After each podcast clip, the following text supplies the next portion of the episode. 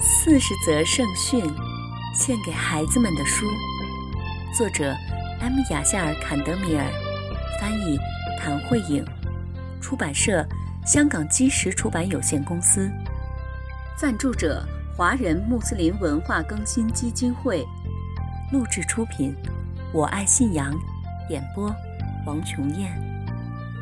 亲爱的小伙伴们。全能的安拉希望他的仆人们生活的幸福愉快，为此，他给我们派遣了先知，为的是告诉我们怎样才能获得幸福的生活。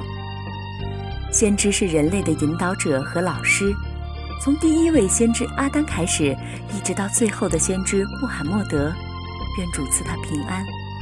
所有的先知都在告诉我们全能的安拉的戒律，以及我们应该怎样在今世生活。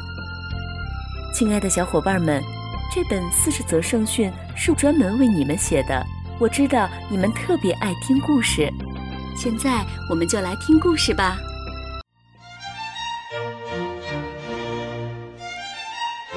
塑料盘子。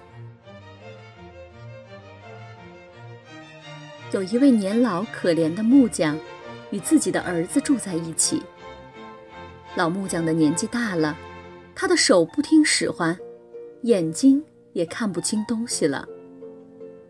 他的手抖得很厉害，甚至不能把饭放进嘴里。每一次吃饭，掉在桌布上的饭粒比他吃到嘴里的还要多。他的儿子和儿媳总是要求他注意点，他们对他非常生气，尤其是看到食物从老人下巴上掉下来的时候。老人的小孙子叫哈桑，哈桑非常心疼他的爷爷，他对爷爷的处境感到很难过。他试着帮爷爷拿稳勺子，好让他不要把食物掉下来。一天吃饭的时候，老人没有拿住盘子，盘子掉在了地上，摔碎了。老人的眼里满是泪水，他无助地望着自己的儿子。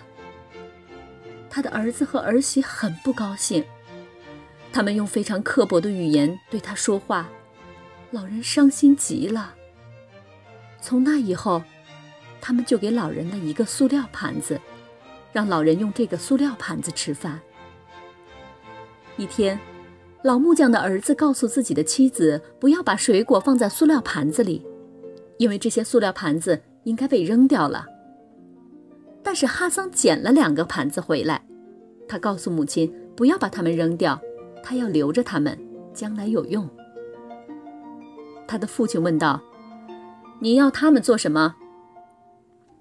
哈桑回答道：“等你们老的时候，我用它们给你们盛饭吃呀。”哈桑的父母感到十分的羞愧。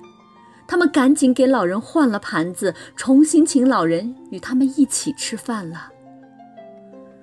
如果老人的儿子和儿媳知道进入乐园最好的途径就是善待自己父母的话，他们可能就不会那么做了。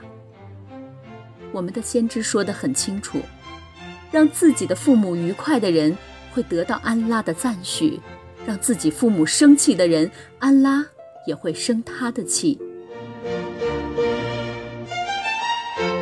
小伙伴们，今天的故事讲完了，我们下次再见吧。